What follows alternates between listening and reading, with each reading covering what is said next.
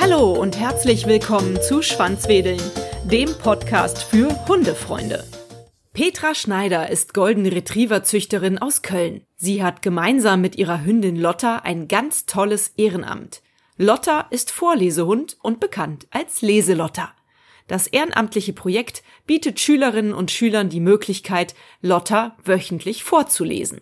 Hallo liebe Hörerinnen und Hörer, hier sind wir wieder bei Schwanzwedeln und heute interviewen wir eine ganz besondere Hundemama. Vielleicht stellst du dich einfach selber mal vor und erklärst, wen du hier beherbergst bei dir zu Hause. Wunderschönen guten Morgen. Äh, mein Name ist Petra Schneider und ich beherberge hier zwei Hundemädels. Das sind Golden Retriever, Mutter und Tochter. Und die Mama ist die Lotta und deren Job ist es, Lesehund zu sein. Toll, eine super Idee. Habe ich vorher noch nie davon gehört. Tatsächlich jetzt durch meinen Sohn habe ich es das erste Mal erfahren dieses Jahr. Und dann habe ich eure Homepage entdeckt und dachte, super, sowas gibt's hier in Köln. Die muss ich auf jeden Fall kennenlernen. Jetzt darf ich hier bei euch sein. Wie seid ihr denn auf die Idee gekommen, Lotta zu einer Leselotta zu machen? Vielleicht erklärst du mal, was das Projekt Vorlesehund überhaupt ist. Ja, also dazu gekommen bin ich, weil ich mich vor Anschaffung des Hundes erstmal mit der Rasse vertraut gemacht habe. Golden Retriever sind Hunde, die eben auch sehr gerne arbeiten. Und rassespezifisches Arbeiten ist dann Such- und Bringarbeit. Und das ist für den Hund wahnsinnig spannend, aufregend. Er hat also wirklich einen sehr hohen Adrenalinpegel. Und ich habe eigentlich das Gegenstück dann dazu gesucht, ähm, dass ich mit der Lotta gerne auch was machen möchte, was sie dann auch so ein bisschen runterfahren lässt und ich trotzdem mit ihr arbeiten kann und das Ganze dann eher so in Richtung Konzentration, Nähe zu Familie, zu Kindern, weil auch das ja eben, ja, der Golden Retriever steht ja auch für den Familienhund, etwas im Grunde ja rassespezifisches ist und bin so über Internetrecherche erstmal über das Thema therapeutisches Arbeit, Assistenzhunde, was ja ein ganz anspruchsvolles Thema ist, zu einem Randgebiet gekommen und das ist tiergestützte Therapie und dazu gehört unter anderem auch der Lesehund und habe mich dann näher damit beschäftigt. Ja, du fragtest, was genau ist denn überhaupt so ein Lesehund? Der Lesehund kann nicht selbst lesen. Das ist das, was mich die Kinder, die der Lotta vorlesen dürfen, immer als erstes fragen. Kann die Lotta lesen? Nein, also die Kinder in der Schule, entweder Grundschule, sprich vierte Klasse oder eben dann weiterführende Schule, fünfte Klasse, die ungerne lesen oder Probleme haben, vor einer Gruppe zu sprechen, laut zu sprechen, die vielleicht aber auch eine Leseschwäche haben. All das sind Ansatzfelder, den Kindern die Möglichkeit zu geben, mal anders zu lesen, vorzulesen. Und das machen die, indem sie meinem Hund vorlesen und unheimlich Spaß daran haben, weil sie gar nicht korrigiert werden und weil es ganz egal ist, wie oft sie ein Wort lesen, wie oft sie sich selbst korrigieren und so weiter. Super, tolle Idee. Stimmt es, dass die Idee aus den USA kommt? Ja, genau. Als ich also auf der Suche nach diesem Projekt war, bin ich auf Read, also zu Deutsch lesen oder eben vorlesen gestoßen. Und die Person, die dieses Projekt in Amerika ins Leben gerufen hat, lebt in München. Zu der habe ich dann auch persönlich Kontakt aufgenommen. Die hat mich eingeladen, mich auszubilden. Das ist eine sehr kostenintensive Ausbildung. Auch wenn ich das ehrenamtlich mache, habe ich das sehr gerne gemacht, um meinem Hund und mir einfach auch diese Freude zu bereiten an einem solchen Projekt. Und ja, diese Ausbildung haben wir erfolgreich durchlaufen. War dir von Anfang an klar, dass Lotta ein Hund sein würde, der das beherrschen kann? Ich denke mal, sie muss ja wahrscheinlich dann da ruhig sitzen, mit den Kindern halt auch ruhig umgehen. Ja, vielleicht erklärst du das mal. Ja, also ich habe da als Züchterin, ich züchte Golden Retriever, natürlich auch Einblicke in die frühe Kindheitszeit der Hunde, also von Geburt, Welpe sein an. Und Lotta wäre nicht unbedingt der Hund gewesen, den ich für ein solches Projekt geeignet gehalten hätte, weshalb ich mit ihr ja auch wirklich diesen Arbeitsweg gegangen bin. Und erst nach Begleithundeprüfung und ja, echtes Hund-Mensch-Team sein habe ich gemerkt, Mensch, die ruht sehr in sich selbst, ist sehr konzentriert, hat eine extrem hohe Stresstoleranz und mit der könnte ich sowas doch wirklich gut machen. Freut mich sehr, dass ihr das so durchgezogen habt. Das hört sich nach einem Projekt an, was einen auch sehr glücklich macht, oder? Ja, absolut. Also deshalb würde ich auch erst davon lassen, wenn ich einfach merke, es wird erschöpfend. Mhm. Also der Hund muss wirklich auch mit voller Freude dabei sein. Du hast gesagt, die Ausbildung habt ihr dann in München gemacht. Mhm. Wie genau ist die Ausbildung abgelaufen und wann habt ihr angefangen mit der Ausbildung? In welchem Alter war Lotta da? Ja, also Lotte hatte den Wesenstest mit einem Jahr hinter sich, den sie erfolgreich bestanden hat, dann die Begleithundeprüfung mit circa anderthalb erfolgreich absolviert hat und dann haben wir dieses Projekt angegangen. Und das Ganze hat circa sechs Monate gedauert, ist zum größten Teil theoretisches Arbeiten, weil der Mensch unheimlich viel verstehen muss, worum es geht, wie man was beeinflussen muss. Es geht auch viel um das Thema Körpersprache mit dem Hund. Und zur Prüfung vor der Gruppe sind wir also dann, ja, der praktische Teil des Ganzen, der hat dann eben in München stattgefunden. Zum einen würde ich ganz gerne wissen, wie sieht dieser praktische Teil aus? Mhm. Und zum anderen hast du gesagt, es ist sehr teuer. Kannst du uns eine ungefähre Hausnummer geben? Also mich hat das damals alles in allem, was um die 500 Euro gekostet. Allerdings gibt es inzwischen beispielsweise den Verein Tiere helfen Menschen, in dem ich Mitglied bin, die gerne diese Ausbildung zu einem ja, Aufwandskostenanteil anbieten. Also man muss halt sehen, dass man zum Prüfungsort hinkommt mhm. oder dass man Mitgliedsbeiträge zahlt, die gering sind. Von daher würde ich mich davon gar nicht abschrecken lassen. Das Projekt war einfach in den Kinderschuhen und deshalb kamen diese Kosten zustande. Ja, wie die praktische Prüfung ablief. Ja, man muss all das, was man theoretisch gelernt hat, dann zeigen. Sprich, der Hund hat tatsächlich Interesse am Menschen. Das Interesse ist aber rein freudiges, in keiner Weise aggressives Verhalten die Aufregung des Hundes, die, wenn viele Menschen ihn in eine ja auch unangenehme Situation bringen, sprich praktische Prüfung, fünf bis zehn fremde Menschen stehen um den Hund rum, begrabbeln den, bedrängen den, das ist Schulalltag. Wenn ich mit meinem Hund den Schulhof betrete, dann schreien die, freuen sich, rennen auf den Hund zu. Da muss einem klar sein, dass man zwar sagen kann, haltet ein bisschen Abstand, nähert euch nur von vorne einem Hund, lasst ihn erstmal schnuppern, aber man wird die Erfahrung machen, es kommt anders und deshalb muss der Hund vorher in einer solchen Prüfung auch zeigen können, dass er diesen Situationen gewachsen ist. Da fliegt mal ein Schulranzen entgegen, da knallt eine Tür. Ja, da passieren Situationen, die man im normalen Alltag als Hundeführer vermeidet. Ja. Das glaube ich. Und Lotta ist dann ganz ruhig und knurrt nicht mal oder so? Wer einen Golden Retriever hat, weiß ja, dass Golden Retriever lachen. Das ist schon ein Thema, das erkläre ich, wenn ich mich den Schülern vorstelle. Mhm. Denn dieses Lachen äh, sieht für Kinder womöglich aus wie Zähnefletschen. Mhm. Denn die Zähne schauen dann ja durch, die lefzen durch. Die verstehen aber sehr schnell, dass das was Freundliches ist. Das merken die auch am ganzen Verhalten des Hundes. Ja, Lotta ist da wirklich einfach nur mit Freude dabei. Ja, wo du da gerade so ein bisschen erzählt hast über den Schulhof und die Situation, vielleicht kannst du mal erklären, wie das ist. Du bist ja jetzt hier in einer Schule in Köln, regelmäßig mit Lotta zum Vorlesen lassen. Und wie läuft es ab, wenn ihr da hinkommt? Also der erste Besuch ist erstmal, dass ich meinen Hund und mich vorstelle. Die Schüler sind äh, oft total überrascht, dass das mein Hund ist. Also das wundert mich immer. Für mich ist das ja ganz klar. Äh, die denken, der Hund lebt irgendwie in der Schule. Wie äh, der Hausmeister auch eine Hausmeisterwohnung hat, ist das jetzt wahrscheinlich der Hund, der auch irgendwo da lebt. Naja, also wir stellen uns vor, wir stellen das Projekt vor, dann gehen Lotta und ich in einen Leseraum. Das ist ganz wichtig, dass die Schule einen ungestörten Wohlfühlraum zur Verfügung stellt. Dort hat die Lotta ihren Trinknapf, ihre Lesedecke. Wenn ich mir also die Decke und eine bestimmte Leine mit einem Tuch, auf dem auch steht, ich bin Lesehund, anbinde, dann weiß ich schon, es geht in die Schule. Und ja, so richten wir uns also erstmal in diesem Raum ein.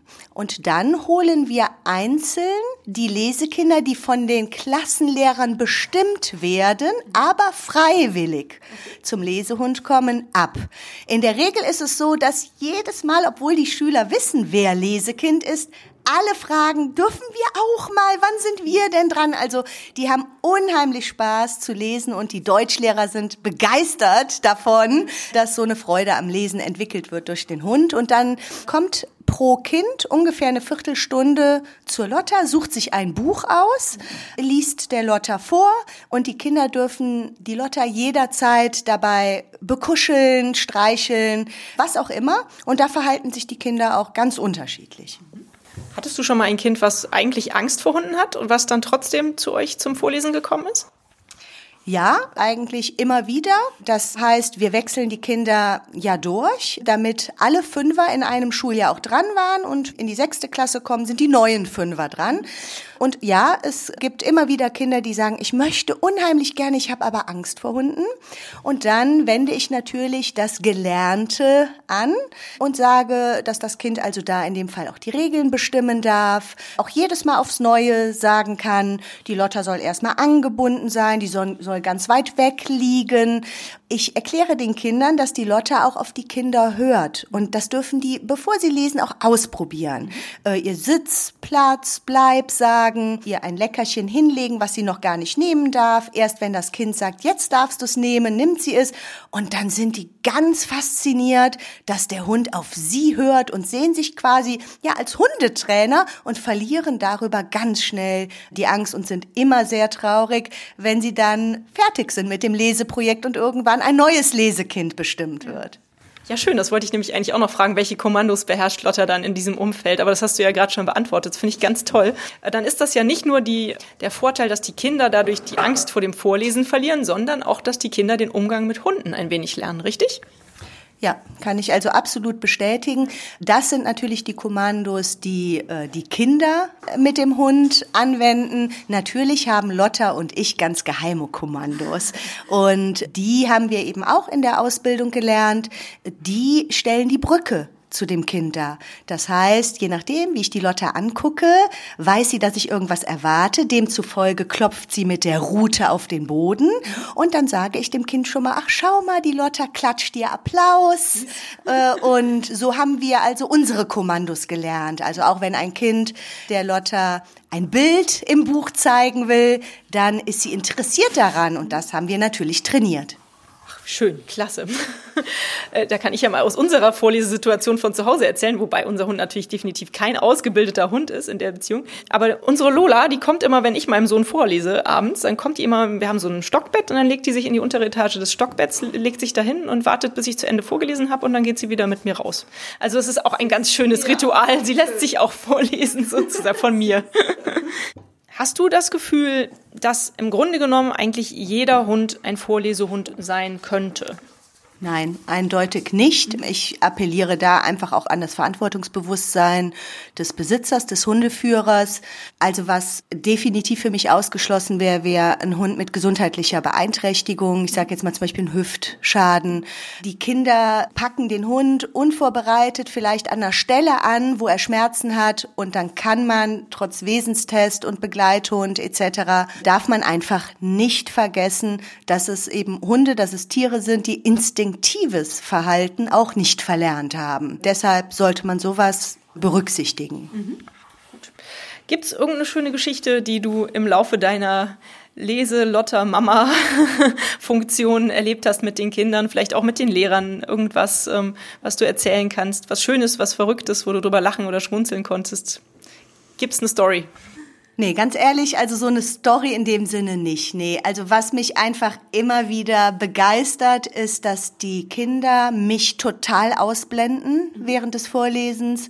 Die Lehrer schildern mir ja, welche Gründe dazu geführt haben, dass das Kind als Lesekind ausgewählt wurde das erlebt man nicht, wenn man diese Kinder mit ihrer Begeisterung erlebt. Das ist meine Story, ne, die mich so berührt, dass die Kinder mich ganz ausblenden und mit der Lotta reden und sagen, hat dir die Geschichte denn auch gefallen? Und äh, mich auch fragen, und was sagt sie? Ja, sie strahlt doch, guck mal, wie sie grinst. Ja, toll, das freut mich. Oder die bringen ihr äh, beim nächsten Mal ein eigenes Buch mit.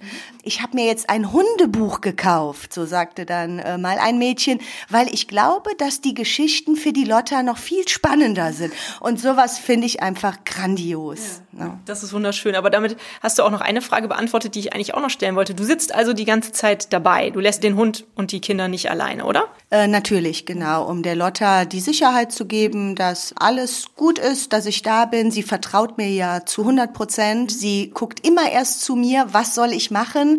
bevor sie selbst agiert. Das macht dieses Lesehund-Team auch aus.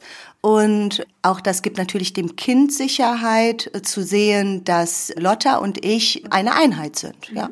Mhm. Und hast du schon Feedback von den Spätfolgen, möchte ich jetzt gar nicht sagen, sondern von, von den Spät-R-Folgen dieser Therapie? Hast du schon von Kindern gehört oder von Eltern, deren Kinder jetzt richtig gut lesen können oder viel begeisterter lesen? Ja, also was mich erschreckt vielleicht erstmal an der Stelle ist, dass ich irgendwann auch angefangen habe zu fragen, was habt ihr denn für Bücher zu Hause? Und in 90 Prozent der Fälle die Antwort bekomme, ja, die Schulbücher. Und ansonsten haben die Kinder gar keine Bücher zu Hause. Der Erfolg ist für mich also dann definitiv schon mal ein solcher, wenn ein Kind sagt, ich habe ein Buch gekauft für die Lotta, um ihr daraus vorzulesen und hoffe natürlich, dass dieses Buch dann vielleicht auch weitergelesen wird, wenn das Kind kein Lesekind mehr ist.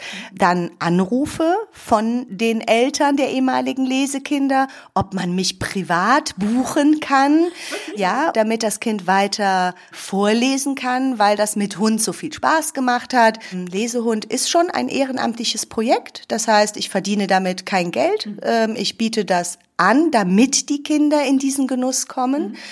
Und ähm, über ja meine restliche freie Zeit neben meinem Beruf äh, möchte ich dann auch so frei verfügen, dass meine Hunde äh, auch auf ihre Kosten kommen äh, und auch der Rest der Familie.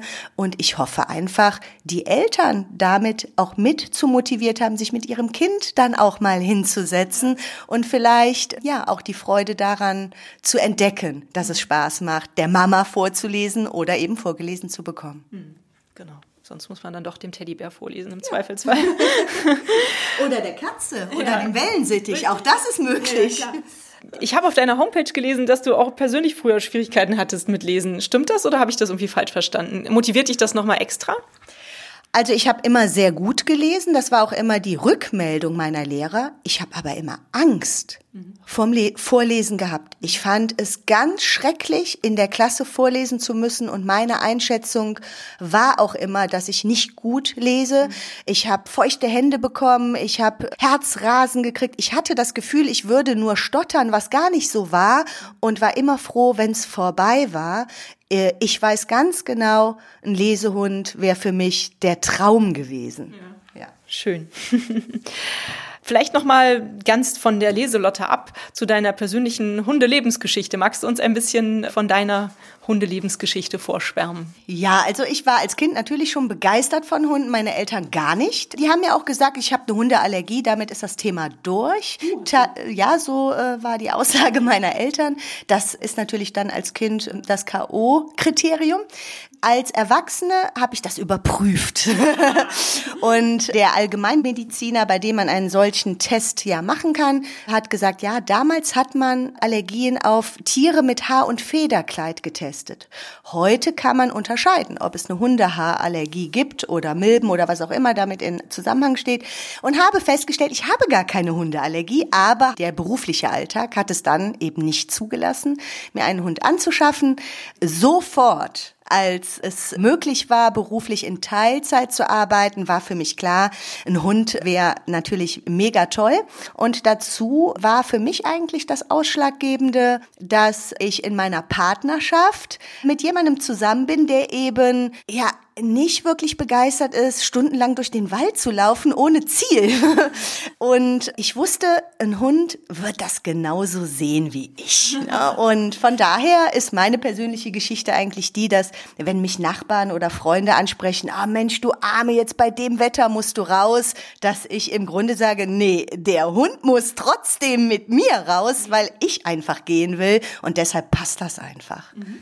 Und mit welchem Hund hast du dann angefangen? War Lotta deine erste Hündin? Und wie läuft das mit der Hundezucht? Wie oft züchtet ihr? Wie oft plant man so einen Wurf oder wie sagt man das?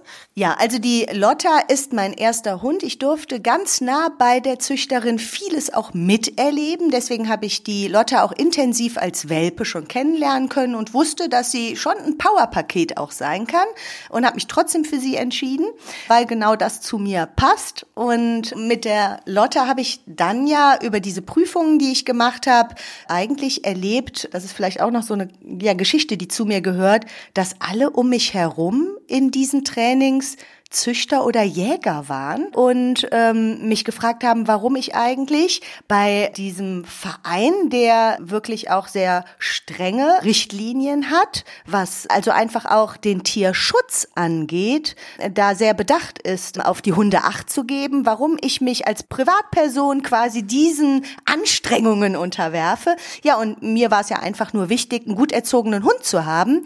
Und über jedes Training kam ich natürlich mit den Züchtern und auch den Jägern Jägern immer mehr, immer tiefer ins Gespräch.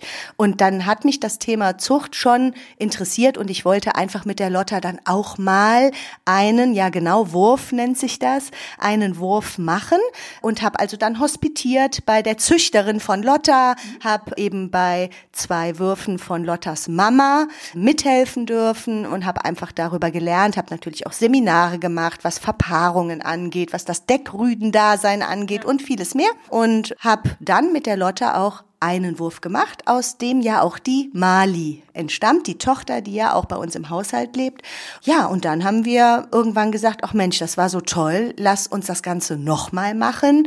Und da gibt es Vorgaben von dem Deutschen Retriever Club, DRC, die da sagen, also bitte alles so, dass es dem Hund auch nicht schadet, also nur in einem bestimmten Alter, dann auch nicht jedes Jahr und auch nur maximal viermal im Hundeleben einer Hündin. Ja, und so kam es eben dazu, dass wir jetzt unseren letzten Wurf mit der Lotta gemacht haben. Das ist ihr dritter Wurf und mir sagt einfach, ach, das reicht jetzt. Natürlich könnte sie noch einen vierten Wurf machen. Sie ist gesund und munter, aber ich finde einfach, das ist dann auch gut damit. Ich bin Hobbyzüchterin und ja, und von daher reicht das jetzt für die Lotta. Wie alt ist Lotta eigentlich? Die wird sieben. Denkst du, sie kann ihr ganzes Leben lang eine Leselotta bleiben? Nee, das glaube ich nicht. Okay. Also ich merke jetzt, sie hat Spaß daran, aber es ist auch echt anstrengend. Und wie gesagt, also wenn ich merke, dass die Freude verloren geht, dann würde ich aufhören. Und ob die Mali dann die geeignete ist, das steht für mich aktuell wirklich noch in den Sternen, denn die ist schon so ein Widdelstätz. Äh, okay, dann aber die zweite Frage hinterher. Ist Mali dann vielleicht eine neue Zuchthündin? Ja, das unbedingt. Also sie durfte auch schon einen Wurf machen. Sie ist absolut prädestiniert, Mama zu sein. Also sie ist total dabei bei dieser Aufzucht und ja, geht extrem liebevoll mit den Welpen um, sorgt sich unheimlich. Auch das Zusammenspiel zwischen Lotta und Mali war wahnsinnig beeindruckend, unheimlich toll.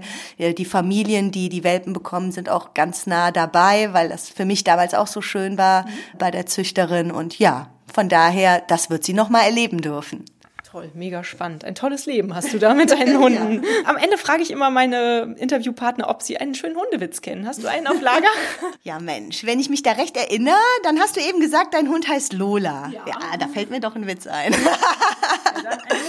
ja, also Szene Hundeschule. Die Hundetrainerin sieht eine Hundebesitzerin draußen vorm Tor und sagt, ja Mensch, warum stehen Sie denn da draußen und gucken zu? Kommen Sie doch rein. Nee, sagt die Hundebesitzerin hier, meine Lola und ich, wir brauchen das nicht, sowas wie Hundeschule. Die hört aufs Wort. Ja, das ist ja super, dann, dann kommen Sie doch mal rein und zeigen uns mal, wie das mit dem Rückruf klappt. Ja, auf der Wiese, die Besitzerin ruft, Lola, kommst du oder nicht? Sehen Sie, klappt super, die kommt oder nicht? Tatsächlich hätte mir das mit Lola auch passieren können. Die ist nämlich auch noch sehr rüpelig und kommt nicht immer, wenn ich sie zurückrufe. Aber wir arbeiten daran in einer Hundeschule. sehr schön. Ja, vielen Dank. Und hast du einen Top-Tipp für Hundehalter? Das ist äh, meine nächste Frage, die ich eigentlich jedem stelle. Irgendwas, was du sagen kannst hier, das kann ich euch an die Hand geben. Das ist immer was, wo gut, man gut drauf achten sollte. Also äh, Tipp, weiß ich nicht, ob man das in dem Sinne so nennen kann, aber eine Bitte mit Sicherheit, wenn man sich Hunde anschafft, sich unbedingt mit der Rasse auseinanderzusetzen, weil egal, ob ein Hund vom Züchter oder aus dem Tierheim, Tierschutz, wie auch immer kommt, wenn man dem Hund was Gutes tun will und den Hund verstehen will, sollte man sich unbedingt mit der Rasse auseinandersetzen. Und ein anderes Thema, was mir am Herzen liegt, ist einfach äh, als Tipp vielleicht, kauft euch doch einfach mal Literatur zum, zum Thema Kastration seid da nicht zu voreilig der Bequemlichkeit wegen oder weil man meint, einen Zusammenhang zwischen Verhalten und Triebhaftigkeit festzustellen. Also wirklich nur Hunde, die echt triebiges Verhalten haben, bei denen ist da überhaupt eine Verhaltensänderung zu erwirken. Und da lohnt es sich einfach auch schon mal in das ein oder andere Buch vorher zu gucken. Mhm. Darf ich da nochmal nachhaken und fragen, ähm, du bist also im Grunde genommen eher nicht für vorschnelle Kastration? Also wenn gesundheitliche Gründe dafür sprechen, also Gebärmutterkrebs oder was auch immer, dann steht das völlig außer Frage, dann ist das überlebenswichtig, vielleicht leider auch dann schon zu spät, aber präventiv bin ich definitiv dagegen. Eine gute Meinung, finde ich aber auch in Ordnung. Also ich äh, stehe auch tatsächlich auf deiner Seite aktuell und äh, werde die Lola nicht sterilisieren oder kastrieren lassen. Dann hast du hier auch schon Bücher liegen. Vielleicht kannst du dir auch mal ganz kurz vorstellen, denn meine nächste Frage wäre, ob du einen Buchtipp für meine Hörerinnen und Hörer hast. Ja, also ich habe das Thema schon angesprochen, Kastration. Wenn da jemand tatsächlich Interesse hat, sich vorher mal zu informieren, das äh, wäre jetzt von Sophie Strothbeck und Udo Ganzloser das Buch Kastration und Verhalten beim Hund.